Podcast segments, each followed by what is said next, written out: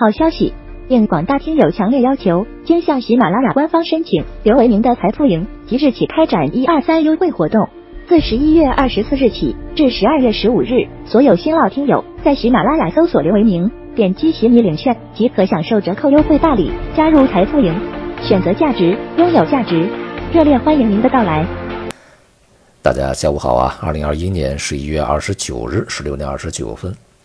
在经历了上周五大幅波动以后啊，今天全球市场的这个情绪相对平复啊，整个市场的波动啊也相对平稳一些啊，尤其是国内市场呢，在股市在低开以后啊，迅速的回稳啊，全天都是一个回升状态，而且创业板呢在收盘时候啊还上涨百分之一，从个股和行业板块来讲还是跌多涨少啊，那么其他的一些商品呢，这个汇率啊也都是回稳啊，包括债券市场也是一样的。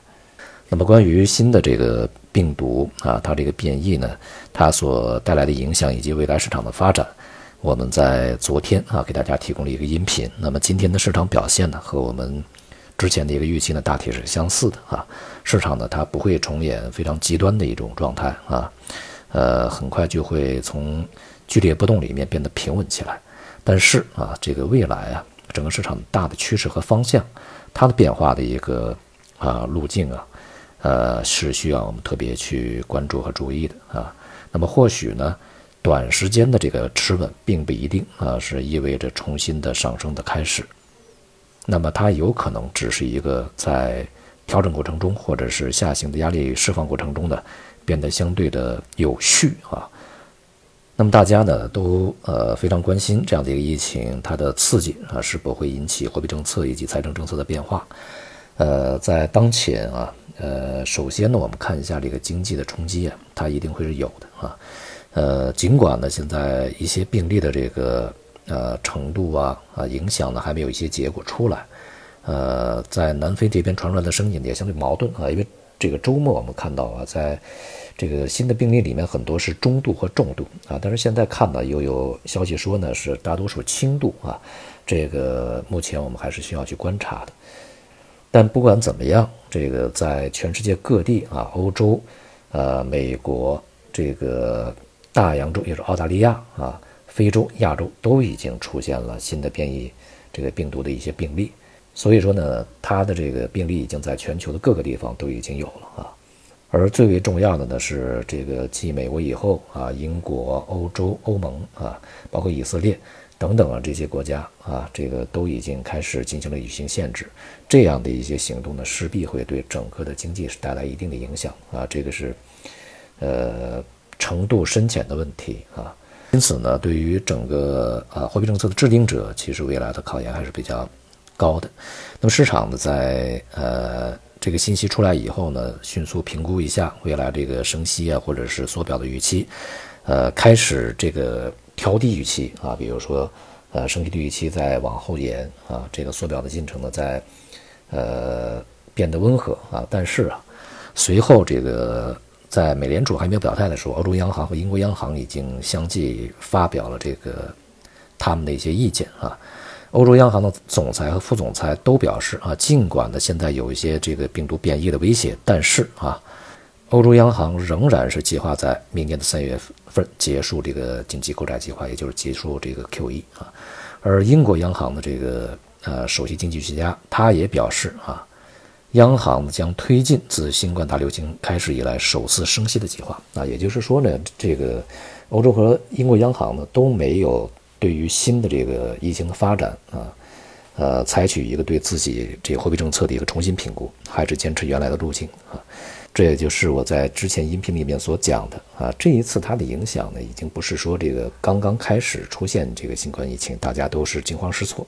大家都有所准备啊，而且还是在需要观望的过程中，不会重演这个市场的极端的那种崩盘式的波动，也不会重演货币政策和财政政策的一个极端的放水啊这样的一个状态。因此啊，总的来说，市场的大的逻辑没有变啊，大的方向没有变。呃，只是呢，在这样的一个过程中，呃，加重了对于未来经济下行的一个压力，以及疫情反复的不确定性。所以呢，我们还是那句话啊，该干什么干什么。呃，之前的一些策略你也不用改变啊。那么在今天的这个股票市场里边呢，我们所看好的呃行业板块，大多数的表现是非常坚挺，并且是有很多板块在上涨啊。比如说新能源呐、清洁能源、清洁电力啊相关的一些这个设备啊、材料啊，上中下游啊表现非常坚挺。而国防军工呢是继续大涨。这段时间这个台湾走的比较快、比较远，而外围一些势力呢也是加紧的挑战啊，所以。呃，强军吧，啊，还是没有任何的这个可以怀疑的地方，并且呢，其他的一些这个具体的啊一些细分领域、行业板块啊、题材啊，在今天也是这个逆整个大盘啊在上涨，所以呢，我们仍然是这个强调啊，如何去挑选适当的行业和板块啊，来去进行投资。相反呢，在今天像金融、地产以及消费，呃，都是继续承压下行。未来呢，一方面经济下行啊，同时我们看这个在上周吧啊公布的中国的规模以上的企业的这个利润呢，呃，同比增长还不错，但是啊，这个结构的不平衡仍然是相当明显啊，仍然中下游企业的这个利润情况呃仍然不乐观。并且呢，疫情反复啊，这个通胀上行也会抑制未来的投资和消费，再加上房地产调控结构调整不会停啊，所以呢，这个整个的市场在未来的下行的压力，主要来自于所谓的这些蓝筹和核心白马啊这些这个权重股，而从这个指数板块上来看呢，呃，正如我们在之前讲的，机会主要集中在创业板啊，今天创业板。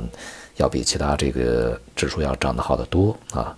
而行业板块这方面呢，是能够穿越整个经济周期，不受周期所影响，并且在政策支持下，这个具有巨大成长空间的一些行业板块啊。